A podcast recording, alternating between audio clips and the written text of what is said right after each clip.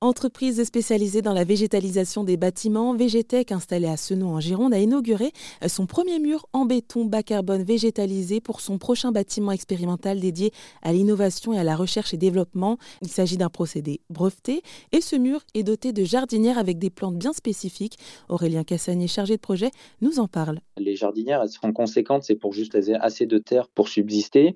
Il y a aussi un réseau euh, de goutte à goutte intégré et elles sont équipées d'huîtres qu'on récupère à Gujan-Mestras au, syndicat ostréicole.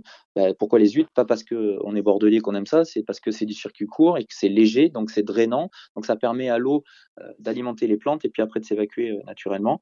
Et donc euh, dans ces jardinières qui ont été conçues avec un certain gabarit, il y a assez de, de terre de substrat, ce qu'on appelle nous, qui permet justement de donner à la plante tout ce qu'il faut pour qu'elle soit assez forte pour résister en extérieur, si vous voulez. Mais est-ce qu'il y a un système d'autorégulation dans ces jardinières? En fait, si vous voulez, nous, on part du, principe que les plantes, les plantes qu'on utilise sont essentiellement des plantes grasses sur les toitures, ça s'appelle du sédum. Elles ont besoin de très peu d'eau, mais il leur en faut quand même un peu.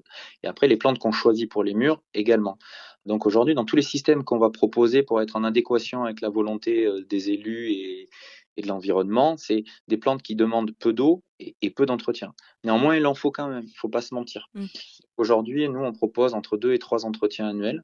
Après, on vient avec une nacelle et après, on va vérifier justement toutes les plantes, si, elles sont en bon état, remplacer les mauvaises, vérifier le système d'irrigation, s'il est toujours en place ou pas. Euh, donc, c'est un contrat d'entretien qui vient en plus pour l'entretien des murs et des toitures. Est-ce que les plantes que vous allez choisir seront les mêmes en fonction de euh, si vous les mettez au mur, sur un toit ou sur un sol? Alors, il y a un impondérable sur les, sur les murs, c'est qu'il ne faut pas que les plantes perdent leurs leur feuilles par rapport au syndicat de copropriété et puis du, bien-être des gens qui y habitent. Il ne faut pas que ce soit non plus des plantes invasives. Donc, nous, ce qu'on veut, l'ambition, c'est que les plantes, ce sont des plantes euh, euh, qui vont recouvrir à terme la jardinière en béton. Le béton doit disparaître visuellement, c'est ça mmh. l'ambition. Vous voulez.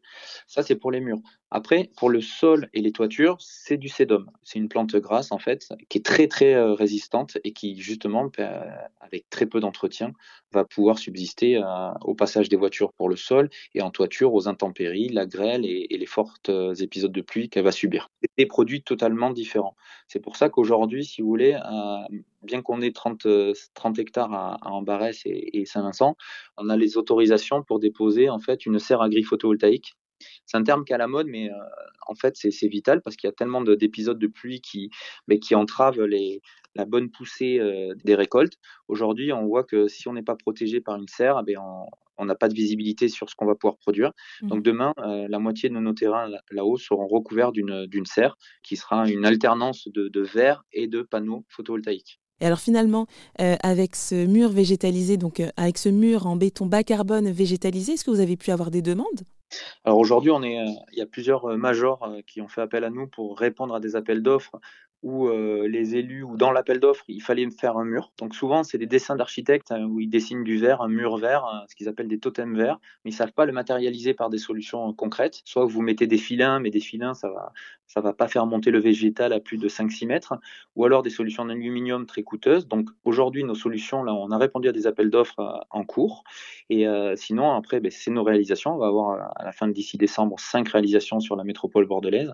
Puis après, on cherche des clients. Ça, c'est pour faire des murs des murs qui sont au passage préfabriqués par nos soins. C'est nous-mêmes qui avons euh, la propriété intellectuelle donc euh, du procédé. Donc on a fabriqué des moules et on fabrique nous-mêmes en fait avec nos sociétés euh, les murs. Donc on est autonome par rapport à ça. Mmh et après, on est ouvert, ouvert à un partenariat. Mais sinon, après, en termes de vente, aujourd'hui, on, on, apprend en marchant et puis on commence en fait. C'était Aurélien Cassagnier, chef de projet chez Végétech, entreprise spécialisée dans la végétalisation des bâtiments.